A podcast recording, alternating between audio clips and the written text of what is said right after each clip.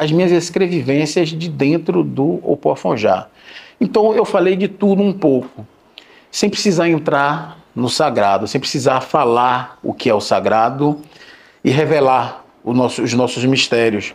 Mastela costumava dizer que a partir do momento que o mistério é revelado, ele tende a perder o efeito da magia, sabe? A magia ela vai perdendo efeito. E isso é uma realidade.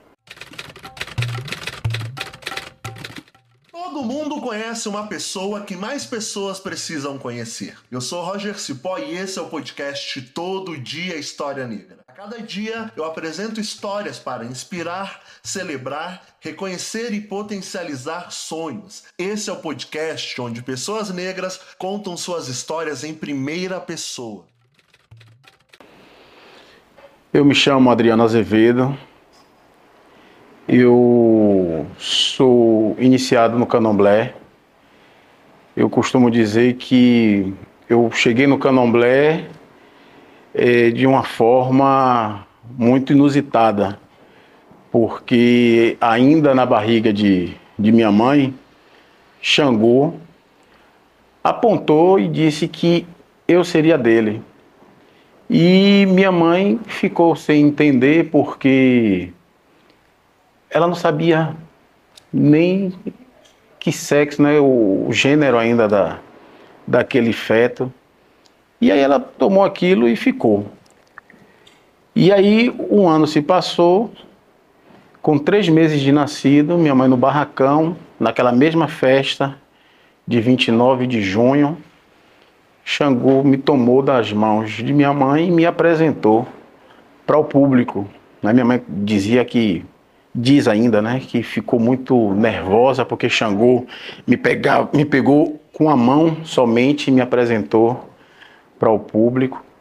E a partir daquele momento eu já estava sendo ali, né, meio que iniciado para o candomblé e fui indicado a ser Obá de Xangô, fazer parte ali da corte de Xangô, como ministro de Xangô. Com 11 anos de idade, uma Estela de Oxóssi, minha, minha Yalorixá e também minha tia Carnal, meu pai era irmão de Mastela, irmão caçula de Mastela, é, resolveu me iniciar, resolveu me confirmar é, como Obá de Xangô. E aí com 11 anos eu me tornei, né, é, Obá de Xangô, me chamando Tum Obá Biodum. Eu era suplente do Obá Biodum, do saudoso Simval da Costa Lima. Então, minha vida começa, né, dentro do candomblé, ainda na barriga de minha mãe. E cresci dentro do terreiro, né, nasci, como gente costuma falar aqui em Salvador, na Bahia, é, fui nascido e criado dentro do terreiro. Sigo até os dias de hoje. Hoje não sou mais o Otum Abiodum, não sou mais o suplente do Abiodum, porque o Abiodum Deus chamou e eu, como era suplente, fiquei, ocupei o lugar dele. Então hoje eu sou o Obá Abiodum do Poafonjá, sendo o terceiro Obá Abiodum da existência do, do Ilhaxel Poafonjá desde 1910 teve Arquelau Pompilho de Abreu, depois Simval da Costa Lima e hoje eu ocupo este cargo. Eu respiro candomblé e faz parte da minha, da minha essência. Até porque quando os meus antepassados aqui chegaram, chegaram de forma né, que é desnecessário ficar relembrando este, este momento que é que marca e que ainda e temos marca ainda desta deste processo. É, e já começa então desde muito muito antes, né? Desde antes da barriga de minha mãe, que é uma história muito bacana, muito bonita e que eu tenho a cada dia fazendo, eu venho fazendo descobertas sobre essa minha ancestralidade né, Tia Estela contava muito sobre uma Maria, que depois passou a ser chamada Maria de Conibabê. E Conibabê é este ancestral africano que veio de lá na condição de escravo, assim como ela, que foi enganada, né, foi pediram para ela levar alguma coisa no porto. Quando chegou lá no porto, sequestraram ela e trouxeram. E por não falar português, né, e ser, né, e servir a uma determinada família, é, ela passou a ser chamada de Maria. E posteriormente Maria de Conibabê, porque se uniu a este Conibabê. Então, a partir dessa união, né, de Conibabê com esta Maria, surgiu Maria Teodora. Maria Teodora casou-se com, com um português chamado Amâncio Soares de Azevedo e surgiu assim Tomásia de Azevedo Santos, que é minha avó, a mãe de meu pai a mãe de mãe Estela. Então eu venho desta linhagem, né? Eles eram da etnia Ebá. Então, né, essa história minha, ela e eu venho fazendo essas descobertas e a ancestralidade ela é tão, tão gigante na minha vida que eu, apesar da minha idade, eu já sou avô, né? Eu tenho um neto de dois anos e o nome dele é Miguel. Na época eu fiquei frustrado porque eu achei que minha filha iria batizar ele com o meu nome, né, Adriano Neto. E não foi assim, mas tudo bem. E nessas descobertas, uma grande amiga, ela é norte-americana, Lisa Castillo, ela descobriu que ela faz, ela é, ela estuda, né, ela é antropóloga, ela é historiadora, e ela conseguiu descobrir alguns documentos dessa minha ancestralidade. E nessa descoberta, é, eu chego a me emociono quando eu, eu falo disso e lembro disso. O nome de Conibabê, o nome brasileiro, o nome que os, os, os senhores né, daquela, daquela posição que ele se encontrava, batizou ele em terras brasileiras como Miguel. Isso eu não sabia. Né? Então, essa ancestralidade, ela ela está aí viva, presente. E é interessante a gente, quando começa a fazer esse, esse resgate e saber de onde a gente saiu, conhecer a nossa história. E eu tenho muito orgulho disso, sabe? Eu tenho muito orgulho de, de saber de onde eu vim, de saber da minha história e surgir hoje um, uma criança que eu nunca imaginei também se me tornar avô tão, tão jovem me tornei pai jovem, mas nunca imaginei de me tornar avô tão jovem. E o nome desta criança né, traz aí né, essa ancestralidade lá do outro lado do Atlântico. E isso só é motivo de, de orgulho. Eu me sinto eu me sinto uma pessoa lisonjeada e uma pessoa de sorte por fazer parte de um contexto tão, tão bonito, doloroso, mais bonito esse resgate. E esse sou eu, né? Adriano, né? filho de Nivalda, filho de Adriano, Adriano Velho, que foi um homem na minha vida que, que me formou para ser o que eu sou hoje. Eu agradeço muito a meu pai, que é um cara também que eu falo, me emociono, que foi um, um grande amigo meu e continua sendo. Eu, ele ele ouvi recentemente uma, uma frase de que os meus mortos nunca morrem. E é isso, meus mortos eles permanecem e eu sinto que meu pai, ele faz parte e vem fazendo parte dessa minha evolução.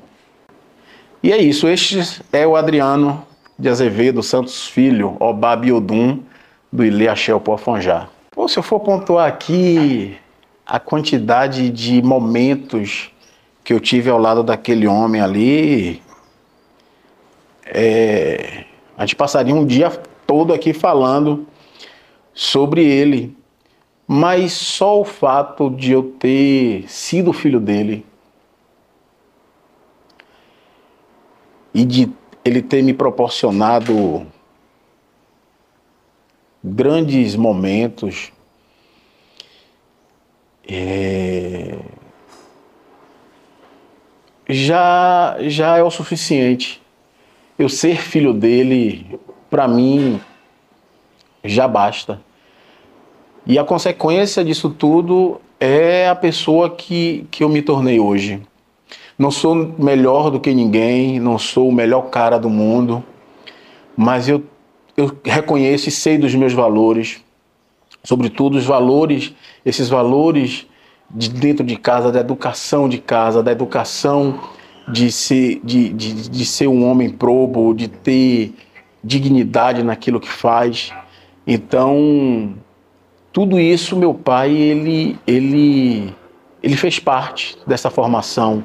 Ele ajudou a, a, a moldar, sabe, essa minha formação. Obviamente com, com a ajuda de minha mãe, obviamente com a ajuda de minhas tias, é, mas seu Adriano ele teve uma, uma importância e ainda tem, porque meus mortos não estão mortos.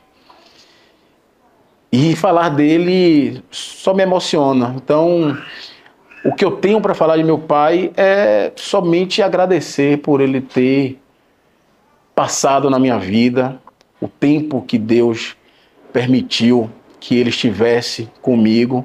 Foram momentos únicos e que eu levo para a vida. O Opofonjá, ele, o Opofonjá na, aqui na Bahia, ele foi fundado em 1910. No entanto, é, Manhaninha, que é e foi, foi uma mulher que eu tenho assim uma eu tenho uma ligeira impressão de que em algum momento a gente se conheceu, porque eu tenho um, um, uma afinidade muito grande com, com Dona Aninha, Eugênia Ana dos Santos. E antes dela fundar o Opofonjá no São Gonçalo do Retiro, aqui em Salvador, ela ficou itinerante, né? Ela iniciou algumas pessoas em alguns lugares por onde ela passou. É, então o axé de Afonjá, o axé do Opofonjá, ele já existia aqui a partir do momento que ela saiu, né, que ela se desligou da Casa Branca. Se desligou no sentido de ganhar a maioridade né, e de ter o respaldo de se tornar uma Yalorixá, então ela caminhou com as próprias pernas. Ela, durante esse período, foi itinerante, foi ao Rio de Janeiro, não lembro o ano, 1800, finalzinho de, de 1800, ela fundou um, um, um no Rio. Então ela ficava nessa ponte, né? Salvador-Rio, Salvador-Rio. E fundado lá no Rio foi em 1800 e alguma coisa, não lembro. E no São Gonçalo, aqui em Salvador, em 1910. Então o Afonjá tem uma história, né? a partir do momento que ela sai de, de da Casa Branca, a história do Opofonjá começa. Então ela passou pela ladeira da praça, passou pelo Corriachito, passou é, por Amaralina, ela passou por diversos lugares até se acomodar na rua direta do São Gonçalo do Retiro. E desde lá até os dias de hoje, né, eu não conheci as antecessoras, as sucessoras dela e sou da gestão de Mãe Estela, né? Quando eu nasci, Mãe Estela já era mãe de santo. Então, a minha vida dentro do terreiro, desde o período de, de, de, mãe, de Mãe Estela, foi um, um período, uma infância que eu acho que as crianças de hoje não, não sabem e não compreendem o que é ser criança de pé no chão, de subir em árvore. Hoje estamos vivendo uma outra era, um outro momento. E a minha infância dentro do Pofonjá foi a infância é, daquela criança que subia em árvores, que jogava gude, que pinava pipa. Meu pai falava, tá nudo, segura para cima, parecendo um capadócio, entra para casa. Tia Estela também, quando me via, e na condição de Obá, de Xangô, né, ela, você é um Obá, andando jogando bola na roça, sem camisa, não da cintura para cima, embora tinha minha vida fora, né, porque tinha que ir para a escola, tinha que estudar, e era uma das premissas da fundadora de Manhaninha, quando ela numa, numa frase icônica, disse que queria ver os filhos dela de anel de doutor aos pés de Xangô, fazendo essa alusão do estudo, da educação formal.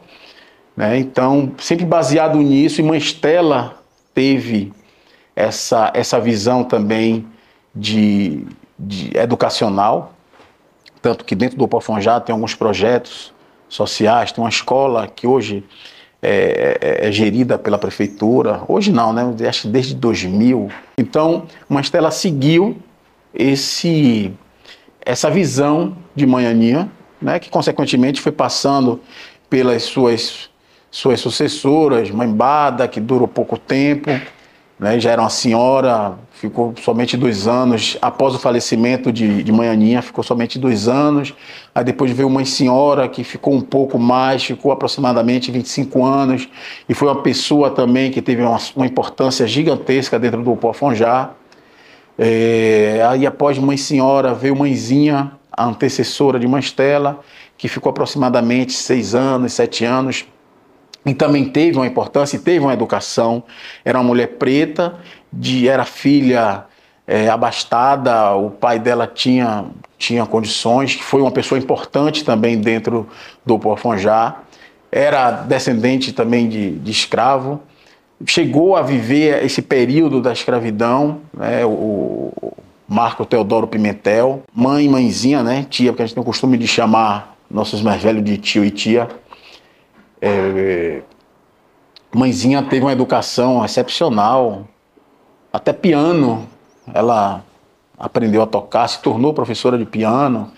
Então a educação dentro do terreiro, independente de ser do Opofonjá ou não, mas mais especificamente dentro do Opofonjá, a educação sempre foi uma premissa, sabe, do, do, do, dos costumes, né, dos princípios do, do terreiro.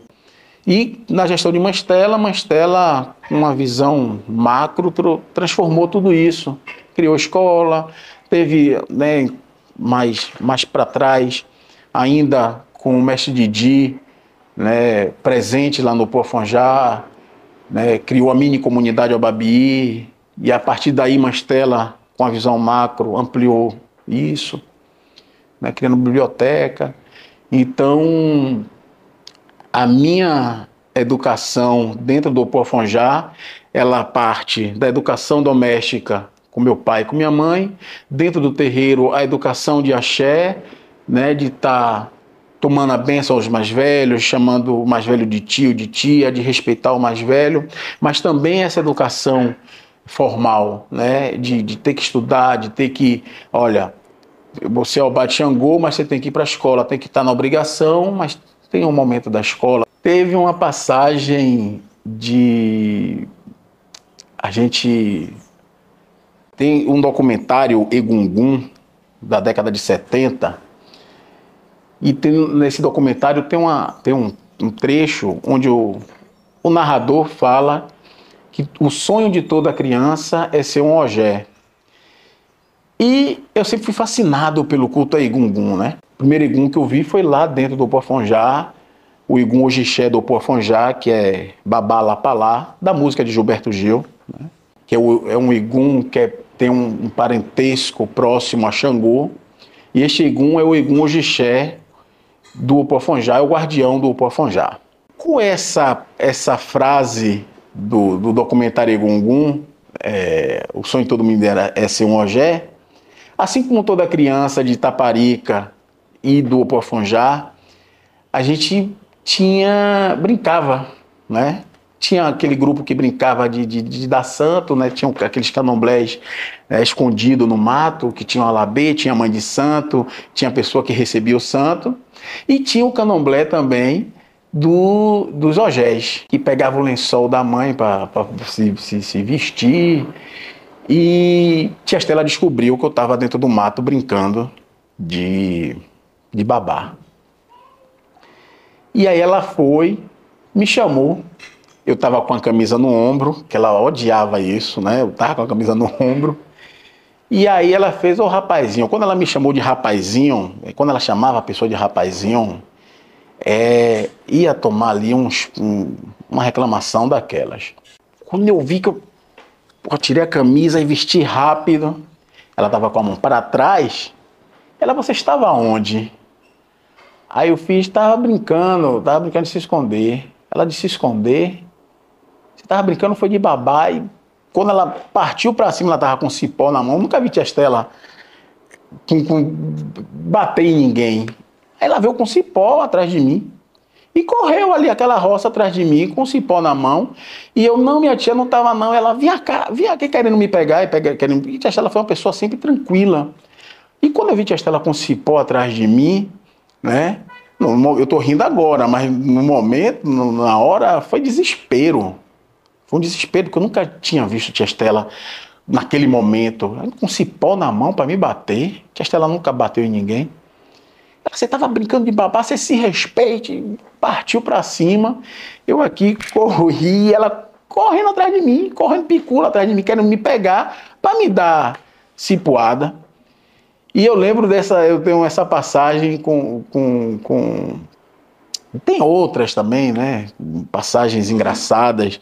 Tem uma mesmo, ela com, com a irmã dela mais velha, tia Corinta, que era católica, aquela católica todo domingo ia para mim. Ela foi minha professora de catequese, para você ter uma ideia. É que eu, eu, a, a, nossa família, né, a família Azevedo, foi uma família muito inserida dentro do contexto católico. É, e eu fui para aula de catequese, todo domingo eu tinha que estar na aula de catequese. E fiz primeira comunhão, etc e tal. E aí no almoço de domingo, tia Estela falou alguma coisa que eu não lembro o que foi. A gente estava almoçando na casa dela, de tia Estela, lá na roça. E essa tia Corinta parou de botou que ela era muito. Pense numa preta classuda, ela era muito, sabe? Era de uma classe, essa, essa família minha, essas tias minhas, né? Tia Milton, tia Coreia, era de uma classe. ela parou de comer, olhou para tia Estela, aí fez assim: Você não se envergonha disso que se falou, não? E tia Estela com um sorriso aqui, é o que, Inha? Que o apelido de tia Corinta era Inha. O que foi, Inha? Falei brincando. Ela, você, uma Yalorixá, uma mulher de respeito, falando isso com seu sobrinho e eu na mesa aqui, a gente almoçando. Aí ela bateu em mim assim, não é não, Naninho, que ela me chamava de Naninho, não é não, Naninho. Aí eu fiz assim, aí tia Corinta me olhou. Aí eu fiquei sem responder, ela me responda que eu sou sua mãe de santo, é ou não é, Naninho, é ou não é? Aí Tia Corinta me olhando, aí eu fiz, é. Ela, é, e você ainda assume que é, tia Corinta falando, e você ainda assume que é. Aí tia Estela deu aquela risada, aquela. Tia Estela também tinha um momento de molequeira que você também desconhecia ela. Falava, gente, mas Estela dando essas gargalhadas. Ela deu uma gargalhada. Caca, aí tia Corinta ficou pé da vida, levantou. Você não se respeita?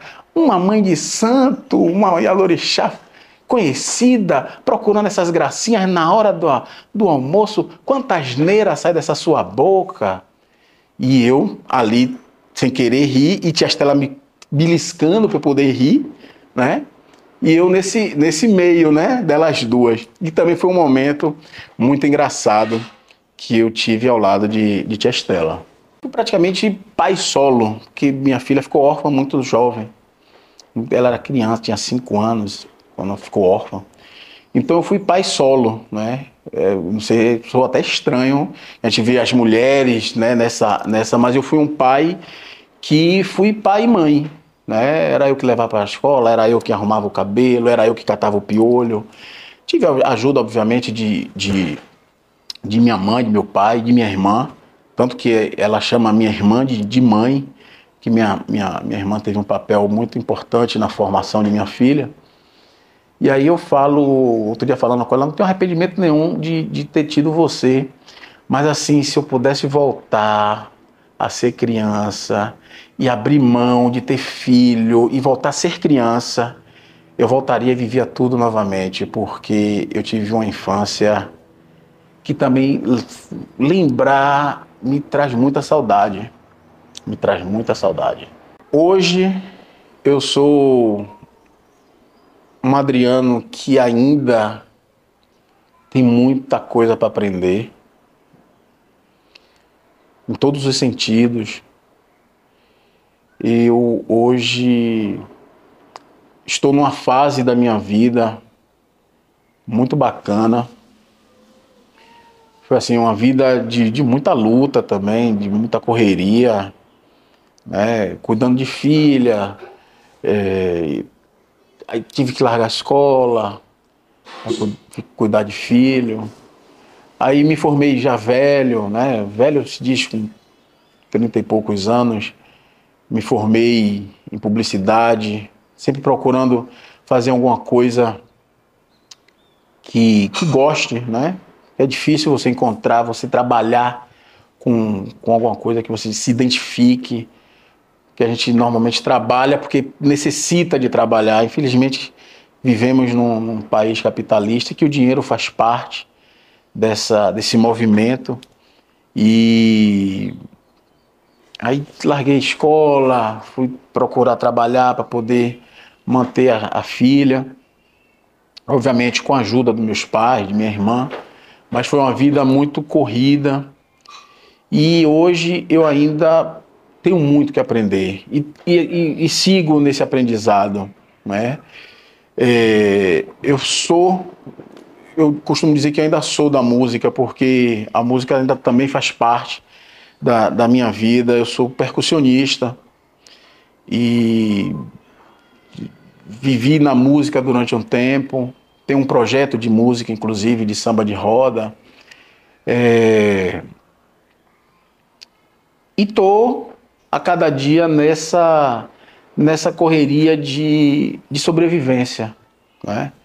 de sobrevivência. E falando desse momento que eu tô, que eu tô vivendo hoje, né, já mais amadurecido, é, tentando se inserir é, em tudo que acontece no dia a dia. Como eu falei, eu sou, eu sou formado em comunicação social, com habilitação em publicidade e propaganda não deixo de ser um comunicólogo e de levar essa, esse conhecimento, essa informação, na verdade, e baseado no conhecimento que eu adquiri durante esse tempo. Então, estou numa posição hoje fazendo algo novo, que eu ainda estou me, me enquadrando, me adequando, porque eu tenho muita. Eu sou uma pessoa muito tímida e eu tenho vergonha das câmeras.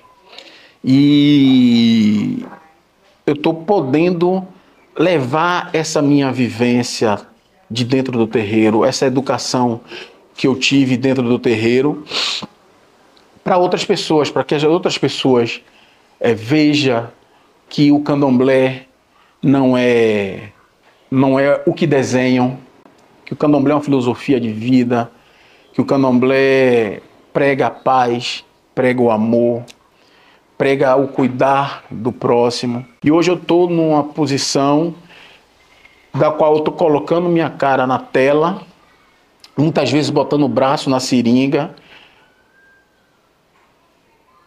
é, enfrentando, enfrentando essas adversidades que o homem preto, favelado, é, o gay, o, o trans, o, o, o macumbeiro sofre. Então, é, eu estou tentando desconstruir a imagem, né, essa imagem manchada, deturpada que as pessoas têm desses grupos. Aprendendo sempre, ouvindo né, o depoimento de um, ouvindo a vivência do outro. E é, é sempre um aprendizado. Né? Estar aqui com você, é, para mim, está sendo um aprendizado. Né? Você é um, um cara que eu, que eu admiro pelo seu, pelo seu posicionamento né? dentro, dentro das redes sociais e admiro por, por botar a cara na tela e, de falar, sabe? E, e te, te, te admiro por isso e quero chegar nesse nível seu, sabe? De, de, de chegar e botar a cara na tela mesmo, porque eu ainda estou botando a cara na tela, mas estou ainda é, é, é, com medo, porque a gente fica com medo das pedradas e a gente vai ser, vai tomar pedrada, sabe? Mas a gente tem que estar preparado para isso. Eu vou embora amanhã, outro vai vir, vai estar ali também batendo na mesma tecla, porque infelizmente o ser humano é, é, precisa de fato ter essa compreensão de respeitar né, o outro lado. Não é nada demais, é só simplesmente respeitar. Né? E isso as pessoas não conhecem, não compreendem o real conceito dessa palavra, né? respeito. Quando, numa nota de repúdio que eu fiz sobre o incêndio à estátua de Mastela, é, esse jornal viu e entrou em contato comigo para poder pedir minha autorização para publicar no jornal. E eu autorizei. E a, a partir desta, desta nota que eu fiz no, no Facebook, na época, é, ganhou uma repercussão muito grande. A dona do jornal me convidou para ser colunista, porque no jornal dela não falava de esporte, fala de esporte, fala de política, fala de comportamento, fala de tudo, mas não fala da cultura africana, não fala do candomblé. Estou há algum tempo, não tem um ano ainda, mas já está encaminhando para um ano, que eu venho escrevendo né, para este, este jornal. E aí eu comecei a escrever um pouco, falando sobre o axexê, a, a cerimônia fúnebre, sobre o padê, que é uma reunião de, de, da ancestralidade para que a festa aberta ao público se, ocorra tudo bem. Falando sobre o bori, que é o alimentar da cabeça, a cabeça boa, o corpo todo corresponde bem. Falei sobre a, a, o matriarcado de dentro do Opofonjá, né, as grandes alorixás que passaram pelo Opofonjá. É, falei de tudo um pouco. E a dona do jornal criou, começou a criar um podcast.